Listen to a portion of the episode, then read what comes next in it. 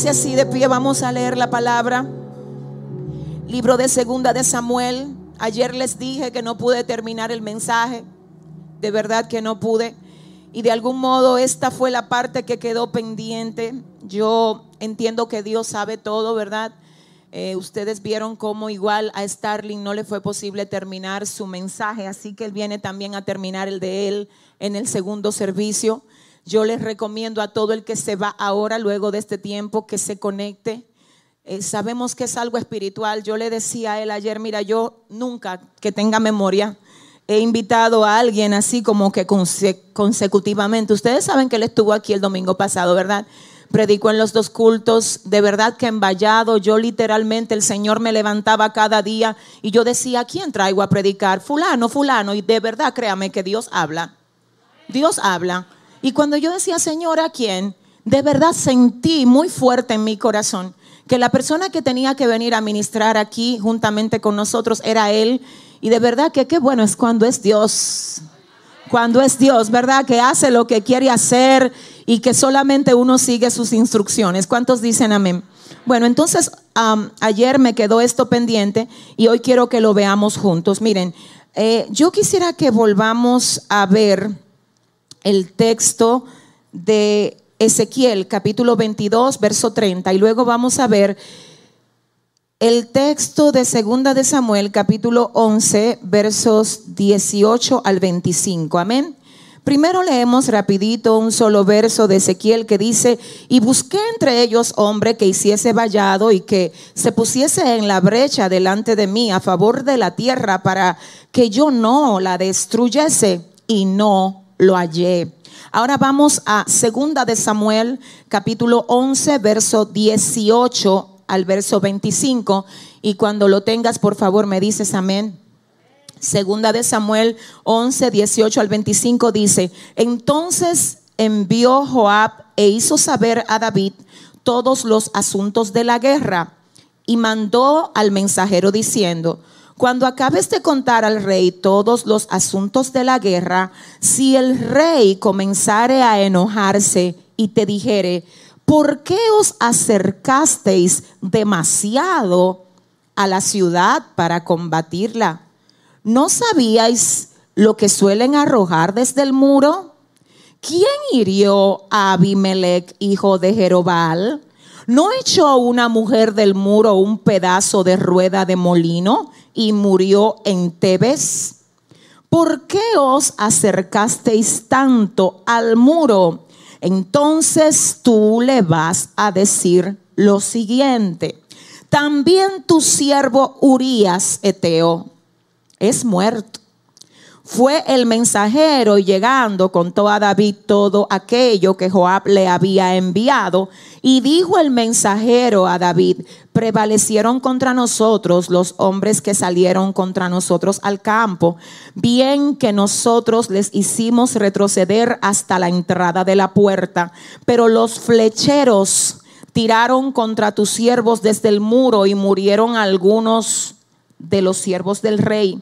Y murió también tu siervo, Urías Eteo. Y David dijo al mensajero, así dirás a Joab, no tengas pesar por esto, hmm. porque la espada consume, ora a uno, ora a otro. Refuerza tu ataque contra la ciudad hasta que la rindas y tú aliéntate. Padre, gracias por tu palabra, Dios mío. En tus manos estoy, Dios, en tus manos está mi vida. Yo solo Solo estoy aquí como una vasija de barro, como lo que soy. Tú eres la esencia. Tú eres, Señor, el que este pueblo necesita hoy. Dios, que se mueva, que hable y que se manifieste aquí. Padre, haz lo que solo tú puedes. Endereza lo que tengas que enderezar. Haz lo que tengas que hacer, Padre. Arranca desde la raíz todo lo que tenga que arrancar de cada uno de nosotros. Y a ti, solo a ti, te vamos a dar toda la gloria y toda la honra en el nombre de Jesús. Amén y amén. Pueden sentarse.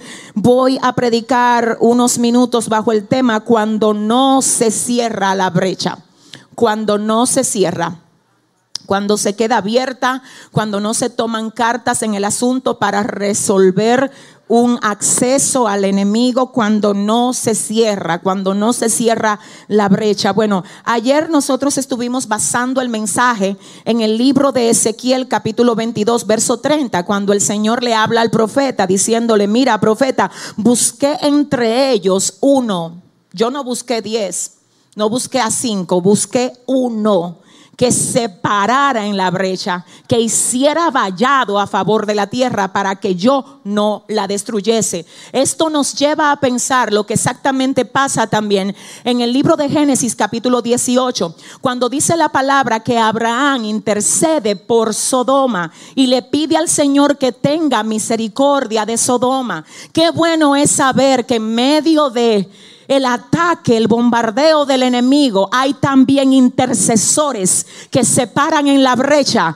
para que, ay Dios mío, Satanás no se salga con la suya, para que sus planes sean desactivados, para que sean quebrantados y para que su agenda no llegue a desarrollarse del modo como Él lo ha planeado. Yo no sé si usted sabe que cada vez que usted ora, usted le desarma algo al diablo.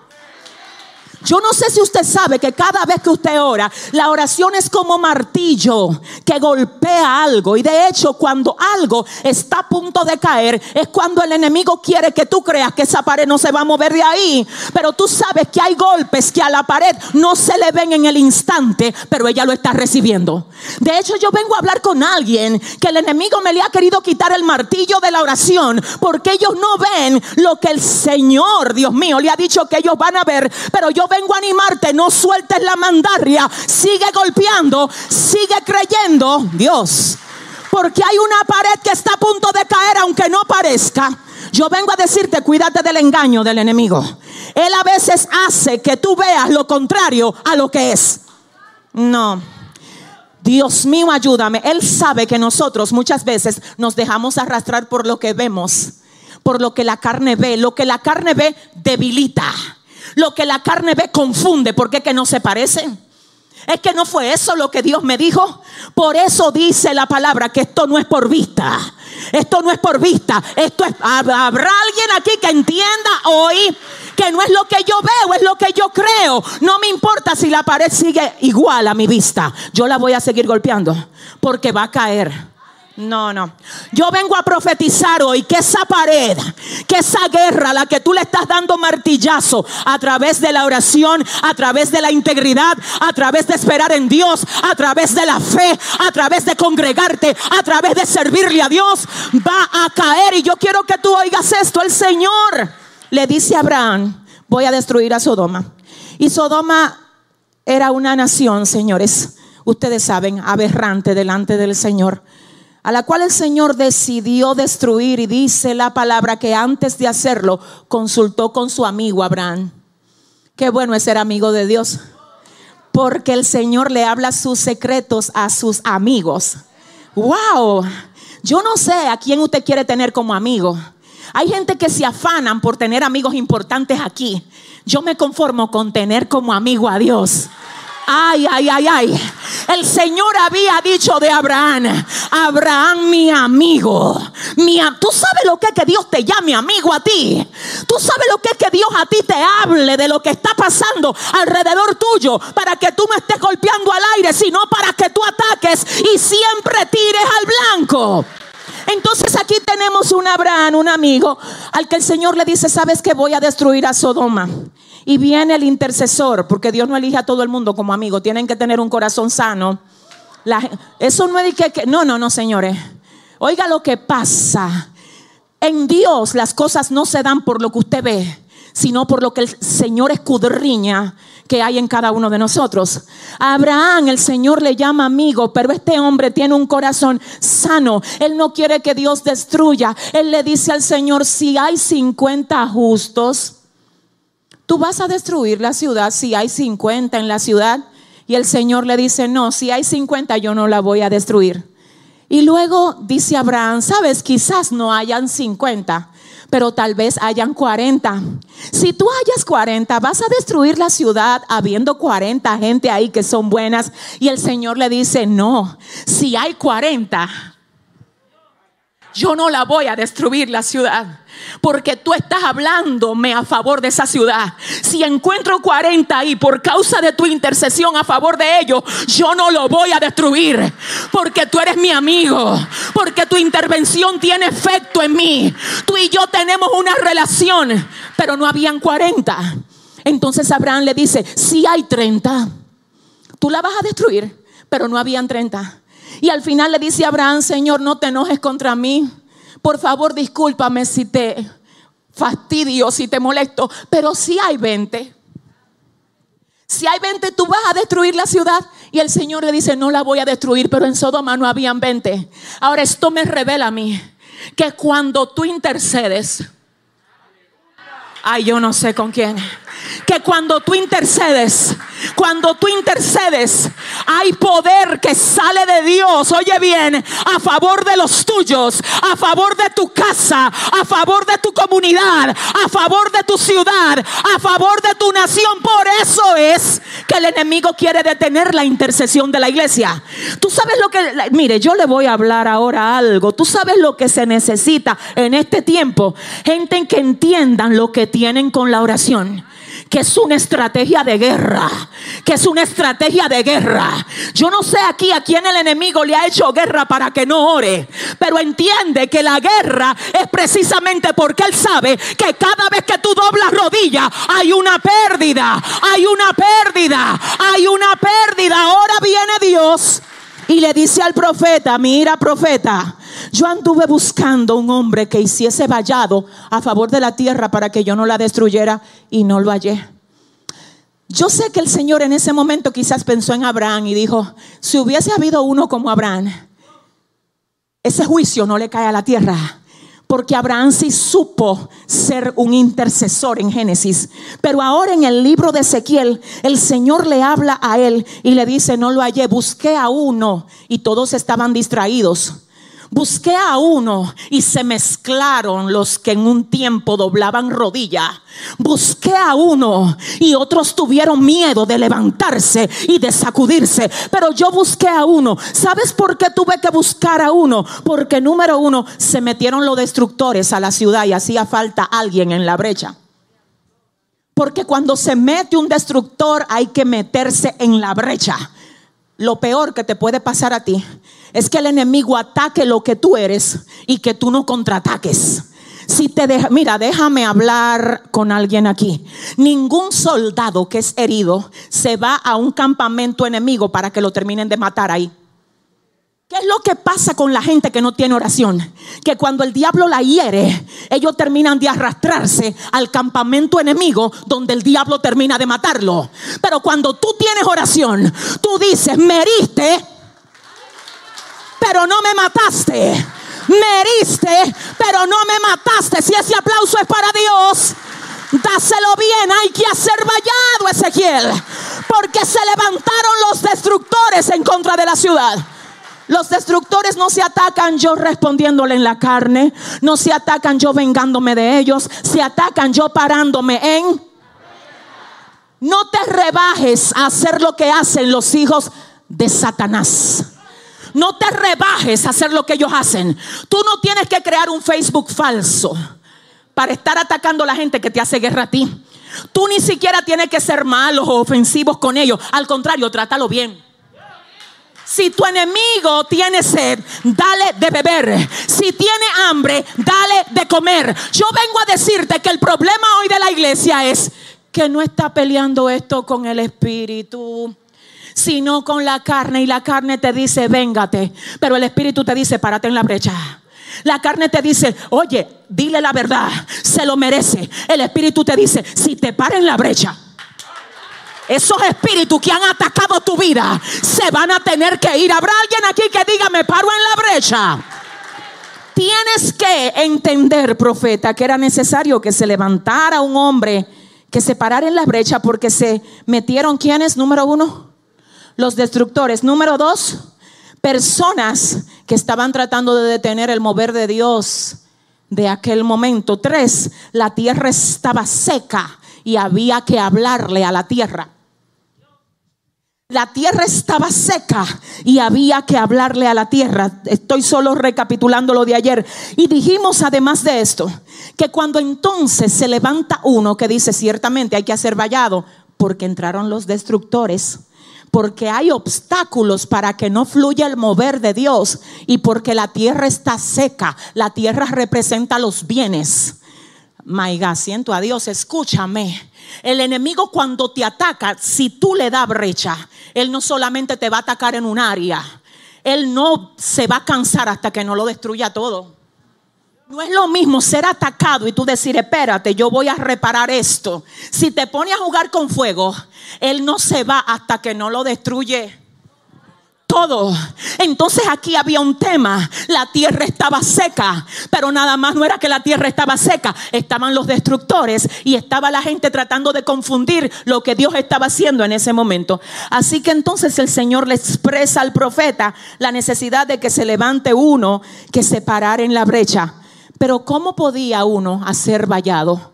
¿Cuál era la manera establecida de hacer vallado? Recordemos que el vallado es un cerco protector alrededor de algo que impide que los enemigos tengan acceso.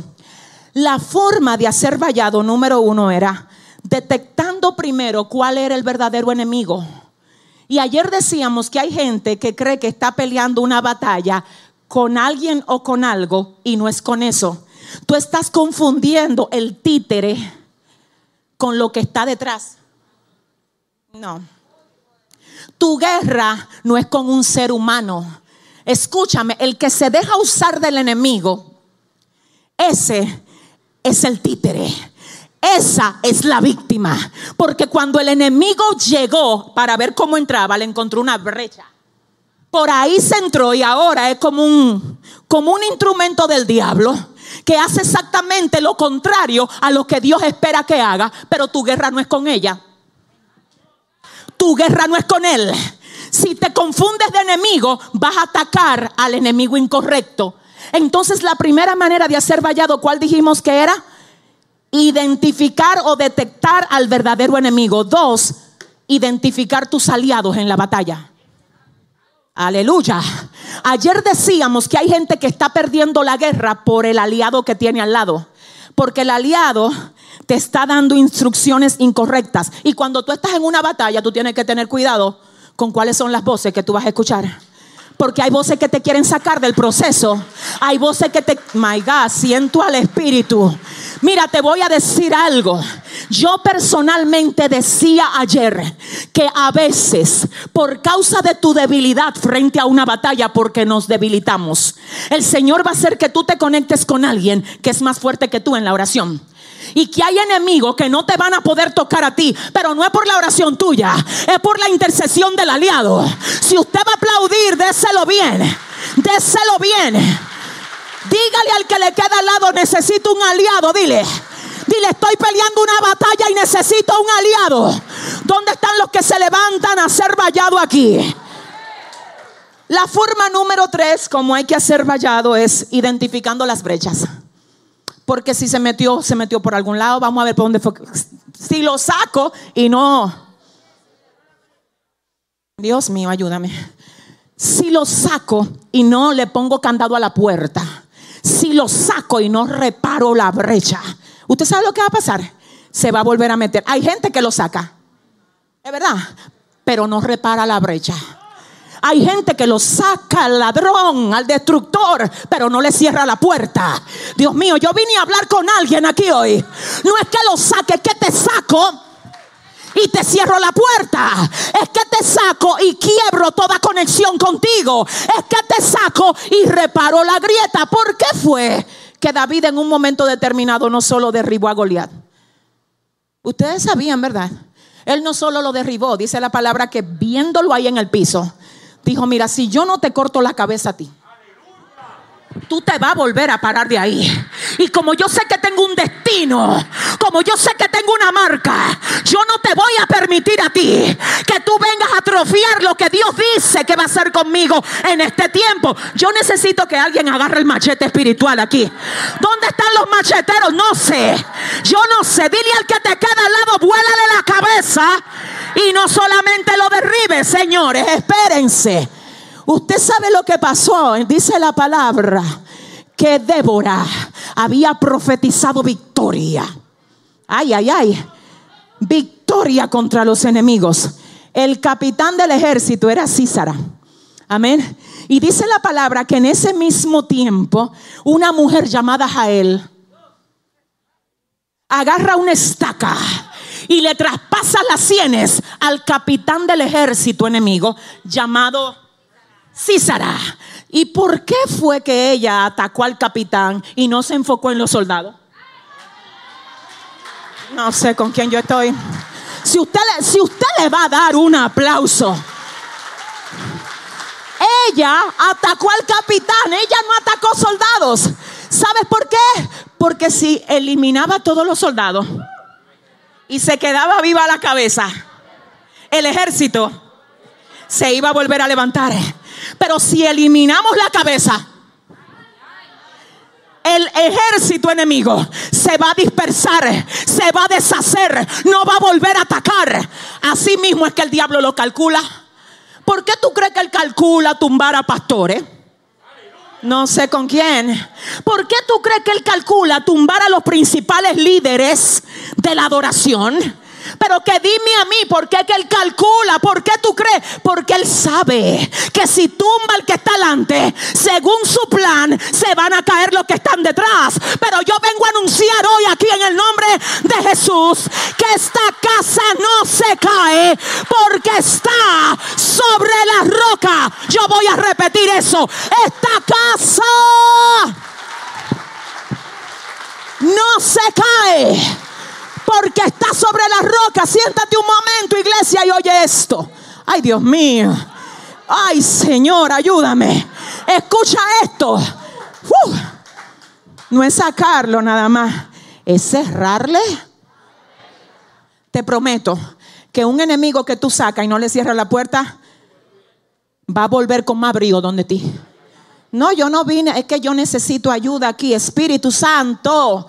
Escúchame, es que aquí hoy hay gente que le tienen que decir al enemigo, tú no vas a jugar conmigo. Yo soy propiedad de Dios. Yo tengo una marca. El Señor me llamó. ¿Dónde están los llamados de Dios aquí hoy? Escucha esto, mi alma adora a Dios. Identificar las brechas y finalmente repararlas repararlas. La vi, ahora la voy a reparar. La vi, entonces, oye, ¿cómo es que esto funciona? Identifica, número uno, ataca, supera. Voy a hacer una evaluación, voy a ver dónde que el diablo se quiere meter en mi vida. Ah, es por ahí, ya te vi. Prepárate. Que voy a reparar ahí. Te saco, reparo. Diga conmigo, te saco y reparo te saco y reparo la brecha, la reparo, porque no te voy a permitir. Escúchame, hay gente que, que soltaron el hábito de la pornografía. No, ya yo solté eso. Usted quiere soltarlo, pero todavía las puertas están en tu teléfono. Porque todavía las aplicaciones que tú usas para entrar están ahí. No sé. Si tú eres radical,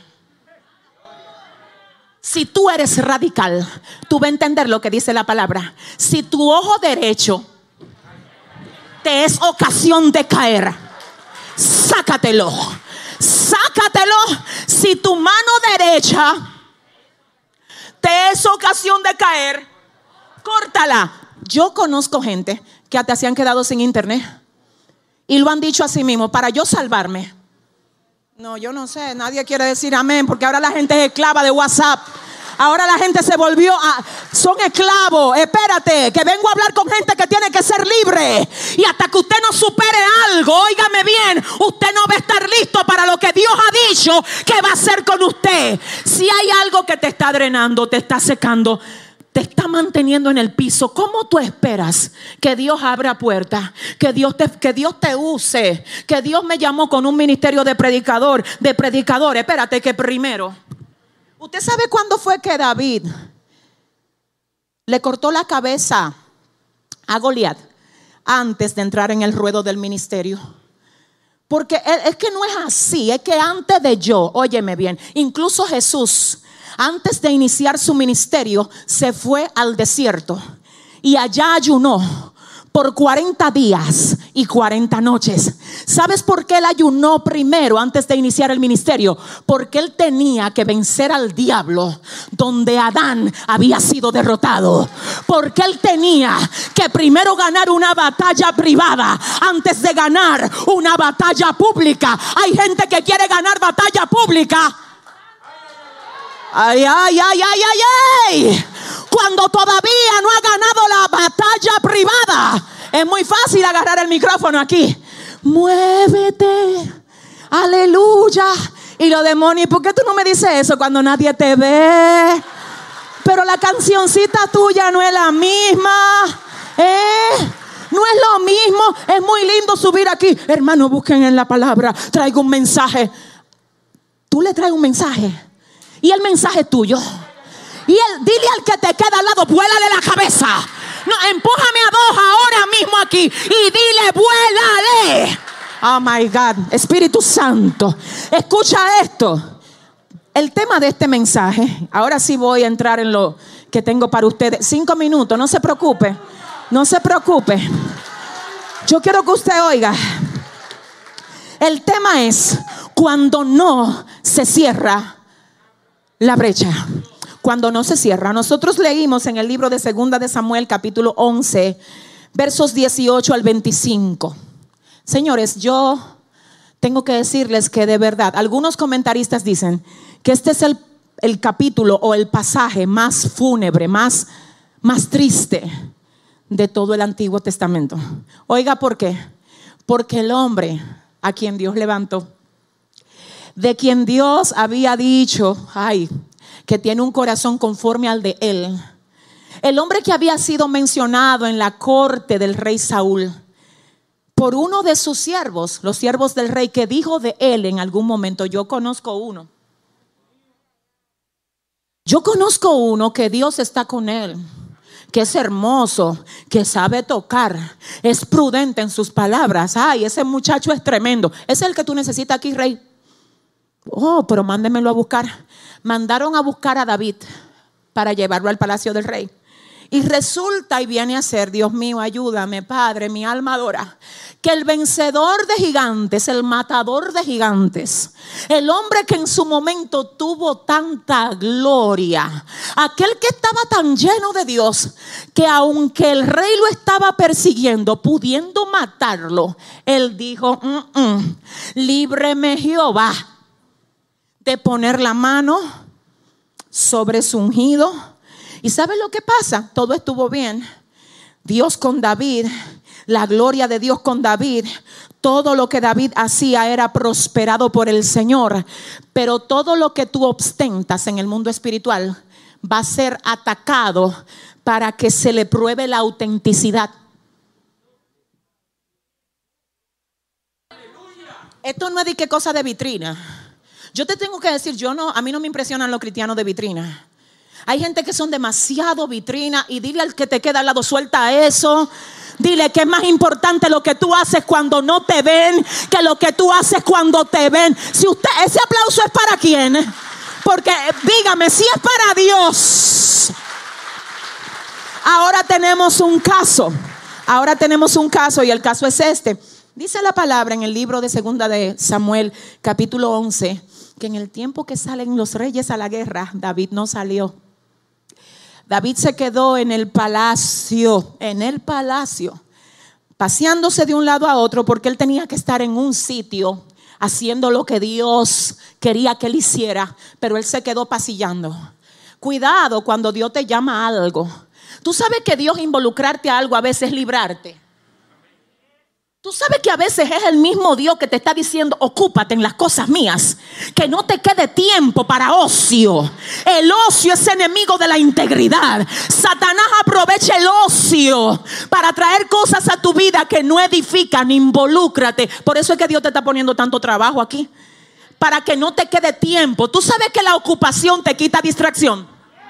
Tú sabes que el estar ocupado para Dios hace que tú te desconectes de las cosas que el diablo quiere usar para mantenerte atado. ¿Habrá alguien que lo entienda aquí hoy? Pero David se quedó en el palacio cuando tenía que ir a dónde? ¿Dónde tenía que ir? Cuando se queda en el palacio, Satanás dice, yo te tengo una peliculita. Porque ya que tú te quedaste, déjame aprovecharte. Es Dios que te quiere aprovechar en el tiempo tuyo. Pero si tú no dejas que Dios lo haga, el enemigo lo va a hacer. Cuando tú te quedas solo en tu casa, vamos a hablar en serio aquí, que esto no salga de aquí. Que nadie lo diga. Cuando tú te quedas solo en tu casa, ¿qué es lo primero que el diablo te dice? Cualquier cosa que tú hagas aquí, nadie la va a saber. Ajá, en serio.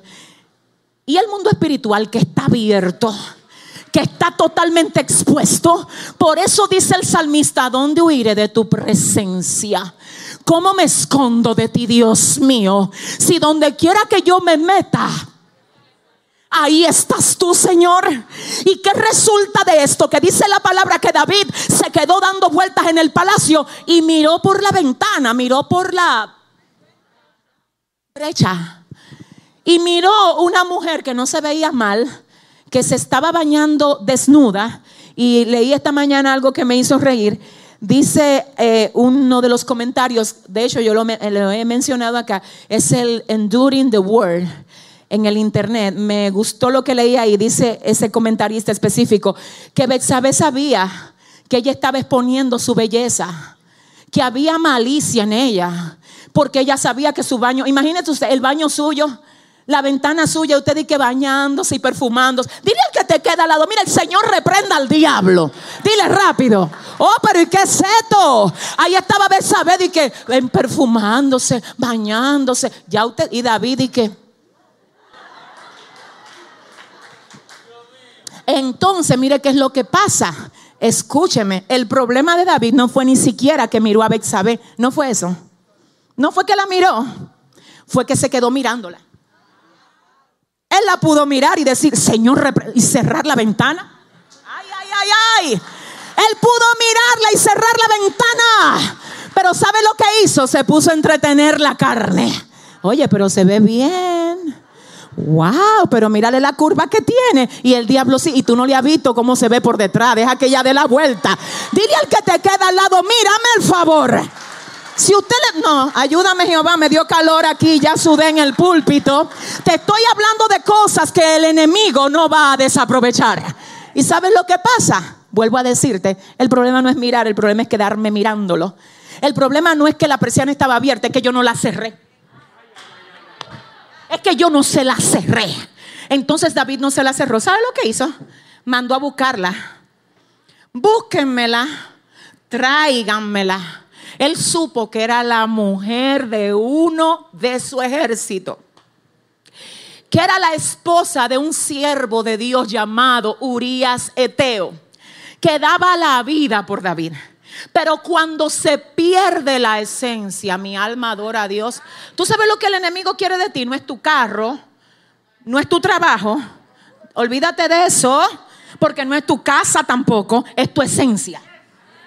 Él lo que quiere de ti es tu esencia, porque si se te ve el carro y te queda la esencia, porque si te quitan la casa, pero te queda la esencia.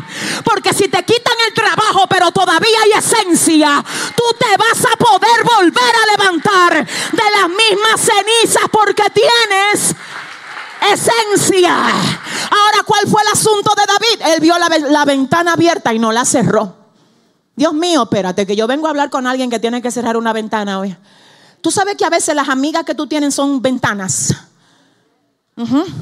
Tú sabes que a veces las conversaciones tuyas con gente son ventanas de acceso. Espíritu de Dios. Tú sabes que hay grupos en los que tú no, a ti no te conviene estar. Hay grupos en los que a ti te metieron, en lo que tú tienes que salir de ahí rápido. Son ventanas, son ventanas. Yo vengo a hablar con alguien que no está dispuesto a negociar lo que Dios ha dicho de él. Si hay alguien así aquí que levante la mano y diga Dios, hoy yo cierro toda ventana, toda ventana. David mandó a buscar a la esposa de Urias el Eteo llamada Bexabe. Dice la palabra que se acostó con ella y dice la palabra que después ella mandó a decir que estaba embarazada. Ay, adórale. Qué cosa cuando las cosas se pueden mantener ocultas. Pero qué problema cuando el olor comienza a salir por debajo de la sábana. Porque todo estaba bien mientras nadie lo sabía, pero ahora ya no hay forma de ocultar esto. Entonces, espérate, que ahora Urias, ¿cómo yo le voy a decir? ¿Sabe lo que armó David? Él trató de armar, mi alma adora a Dios, un plan siniestro para que Urias se fuera a acostar con Betsabé, para que se pensara que el embarazo era de él. Pero Urias dijo frente a David, que me guarde Dios de yo irme a acostar a mi casa, estando el pueblo en batalla y estando tú en peligro. ¿Cómo va a ser? ¿Cómo va a ser que yo me voy a ir a tener deleite mientras Dios mío, ni eso sensibilizó a David. Porque cuando el enemigo te endurece el corazón, tú pierdes la sensibilidad. Escúchame. Y aquello que era en un tiempo malo para ti, ya tú lo ves normal. Fue David que dijo acerca de Saúl, líbreme Dios de yo tocar el ungido del Señor. Pero ahora sabes lo que hizo David porque el plan no se le dio. Urias dijo, no voy a amanecer en mi casa. Él mandó una carta dándole orden a Joás, el capitán del ejército, para que pusiera a Urias en la parte de adelante de la guerra, para que los primeros dardos le llegaran a él y lo mataran. Y la carta la mandó con el mismo Urias. No solo gestó un asesinato, sino que mandó la carta con aquel que iba a ser la víctima de él. ¿Dónde estaba el ungido de Dios? ¿Dónde estaba el matador de gigante que no pudo cerrar una ventana? ¿Dónde estaba él? ¿Qué pasó con David? ¿Por qué tuvo que echar, Dios mío, Padre, todo por el piso? Solamente tenía que cerrar una ventana. Yo no sé por qué estoy así, por favor, discúlpenme, pero ustedes saben que yo no tengo que ver con cámara ni con nadie. Cuando Dios me quiebra, me quiebra y punto. Y yo vengo a hablar con gente que tienen que cerrar ventanas aquí.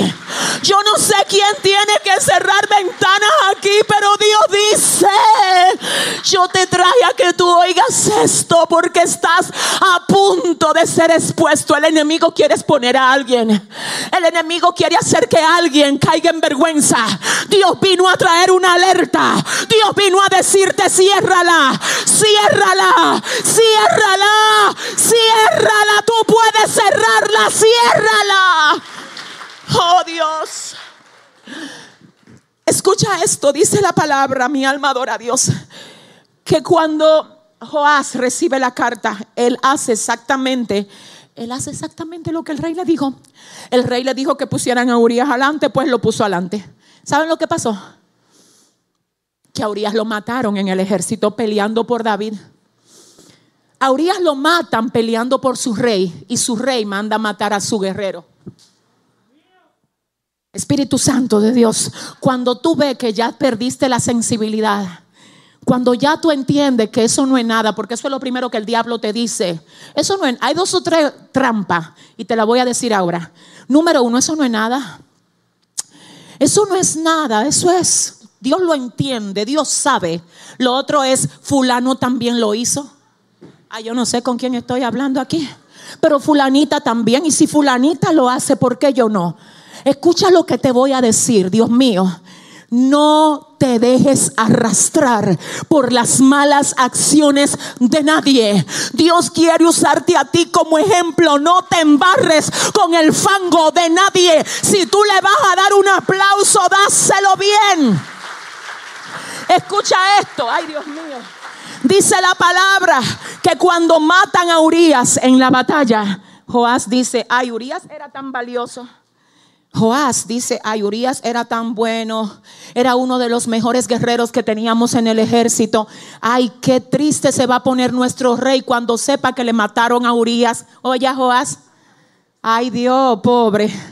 Ay, pero eso va a ser un golpe para el rey cuando sepan que mataron a Urias. ¿Tú sabes por qué Joás habló así de David? ¿Alguien sabe?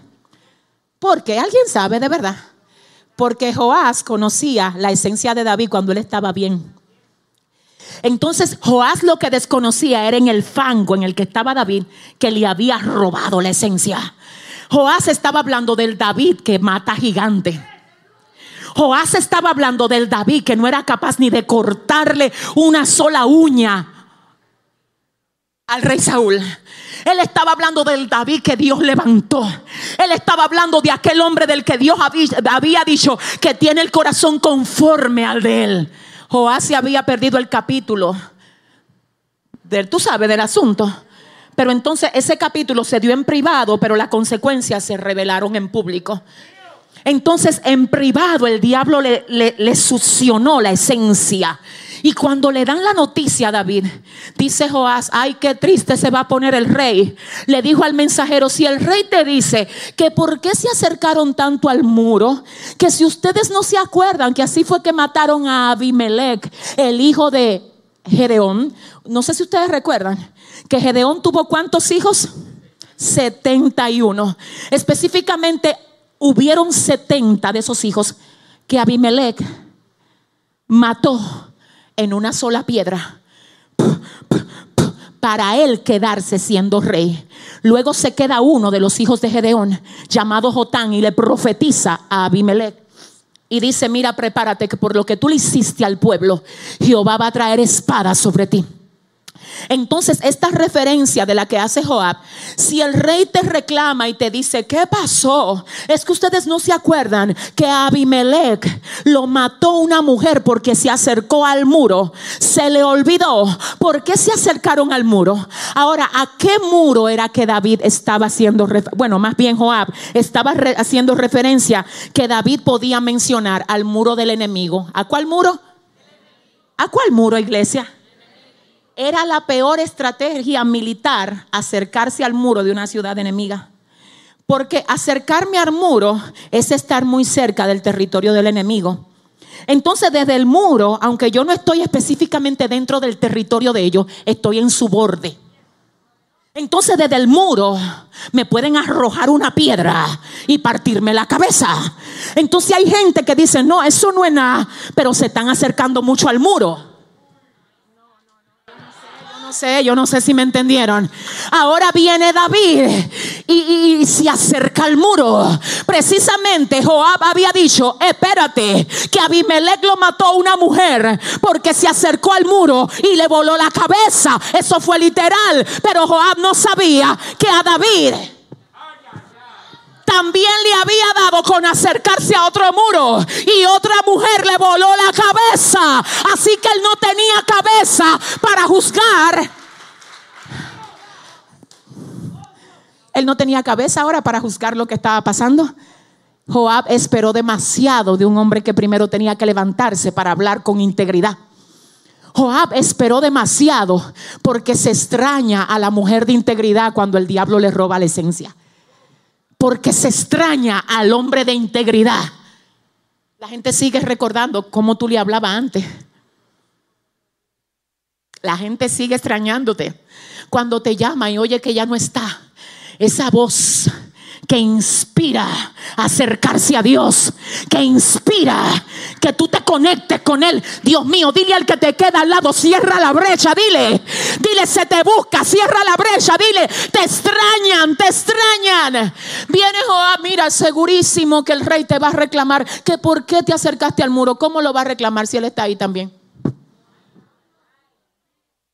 ¿Qué es lo que va a reclamar David? Y que, tú te acercaste a un muro cuando tú estás también en otro muro, metido en un lío grandísimo. Sal de ahí para que tú puedas hablar de que no se acerquen al muro. Entonces, ¿qué sucede? Que viene David y oye la historia de que a Urias lo habían matado. ¿Sabe lo que hizo? Ay, Dios mío. Oiga lo que dice la versión de HH que dijo David. Yo dije, Dios mío. En la versión de HH, segunda de Samuel 11:25 dice, Dile a Joab que no se preocupe demasiado por eso. Que no se preocupe por eso. Aquí dice la versión de HH. Pues esas son cosas de la guerra. ¿Qué? Espérate, ahora él dice que esas son cosas de la guerra. Cuando vio a Goliat, él no dijo eso. Pero ¿qué fue lo que cambió? El Dios de David no cambió.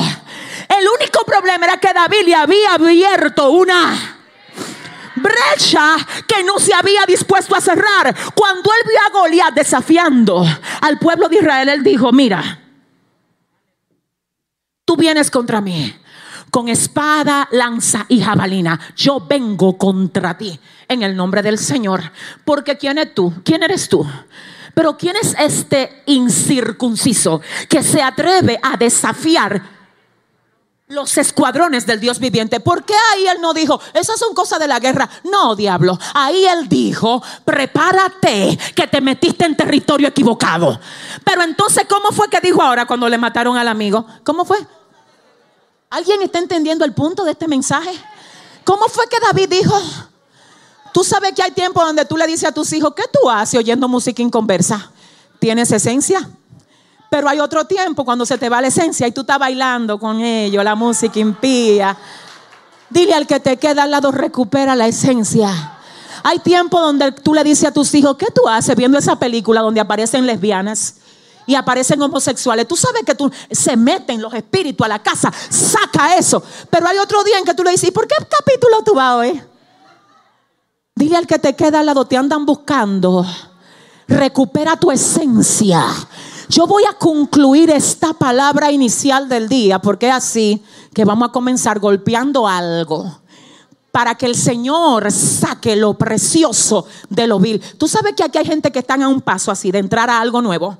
¿Y qué es lo que me falta? Cerrar la ventana. Pero que qué es lo que me falta? Cerrar la brecha.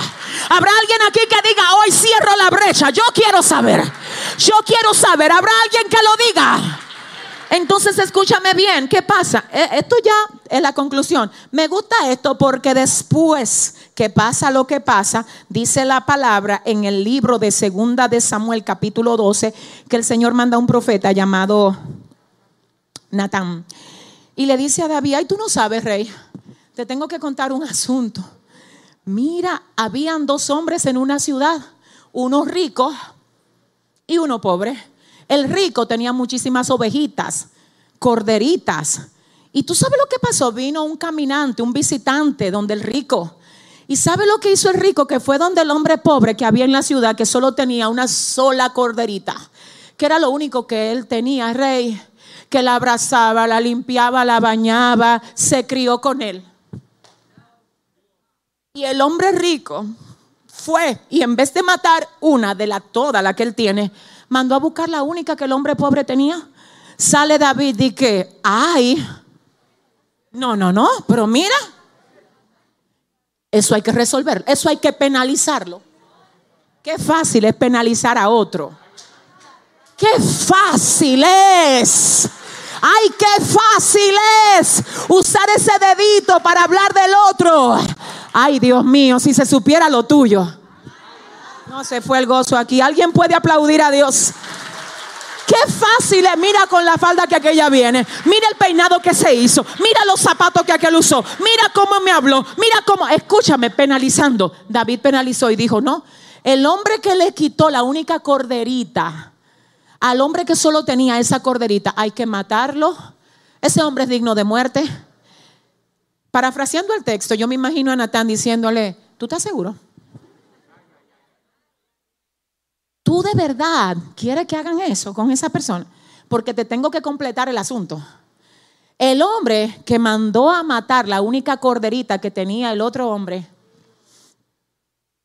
eres tú. Eres tú, derrotador de gigante. Eres tú. Volador de cabeza. Eres tú. Eres tú que el diablo te tiene bajo un hechizo. Pero te venimos a sacar de ahí. Porque tú no correspondes a ese piso. Así es que el Señor te dice hoy, levántate de ahí. Levántate de ahí, levántate de ahí. Dice la Biblia, mi alma adora. Wow. Que en ese mismo momento David propuso en su corazón levantarse y humillarse delante de Dios. Y Dios tuvo misericordia de David. Ajá, tuvo misericordia, pero el mensaje no estaría completo si no te leo este pensamiento que anoté aquí. Dile al que te queda al lado, Dios te perdona ahora mismo, dile. Dile de todos tus errores, de todas tus fallas, Dios te perdona ahora mismo. Oye lo que aconteció. Por causa de el error de David, se produjo un embarazo no deseado. Número uno. Se produjo el asesinato de un confiable amigo. Dos. Un bebé murió. Su hija violada, su hija, perdón, fue violada por su hijo. Lean la historia. Un hijo fue asesinado por otro hijo. Y finalmente se armó una guerra civil en la nación por causa de ese pecado. Y eso nada más era cuestión en un momento determinado de hacer, mira, mira cómo, tan simple como esto, que esto te ha abierto y hacer y decir, esto no es conmigo. Jehová me ha dado demasiado aquí para yo entretenerme con eso allí. Ponte de pie. Ponte de pie. Los adoradores suben. Padre, gracias por este tiempo. Es el primer tiempo que hemos tenido. Siento tu unción muy fuerte aquí. Siento tu gloria aquí. Siento que tú estás sacando lo que tienes que sacar desde la raíz. Yo necesito orar por alguien aquí que sabe que Dios le habló y que sabe que llegó el tiempo de que tú te entregues al Señor. Quiero saber en este día quiénes están aquí que necesitan recibir al Señor como su dueño y su salvador. Tengo una vida aquí. Tengo alguien que diga, no, pero ese soy yo que tiene que cerrar esa brecha porque yo quiero el diseño de Dios para mi vida. Un alma que diga yo, habrá un alma que pase aquí y diga yo me entrego a Cristo hoy. Habrá una vida. ¿Dónde estás? ¿Dónde estás? Levántame la mano si estás aquí. Puedes pasar. Pueden pasar. Pueden pasar. Dios mío, dale el aplauso. Déselo fuerte, déselo fuerte. Hay poder. Hay poder en el nombre de Cristo.